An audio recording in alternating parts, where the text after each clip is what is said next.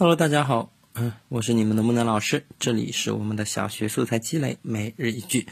今天我们要写的呢是描写人物慌张的一个好句。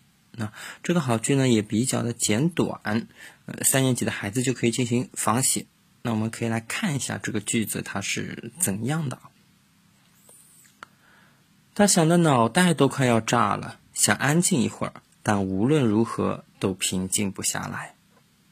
好了，这个句子其实很简单，就是描写这个哎非常紧张或者说非常烦躁的一种场景啊。嗯，那我们可以来进行一个仿写。那我们仿写的句子呢，也可以跟它一样非常简短，但是我们可以按照它的这个格式换一下不同的心心态或者是不同的这种心情。比如说，老师这里写的就是一种哎着急的这一种表情。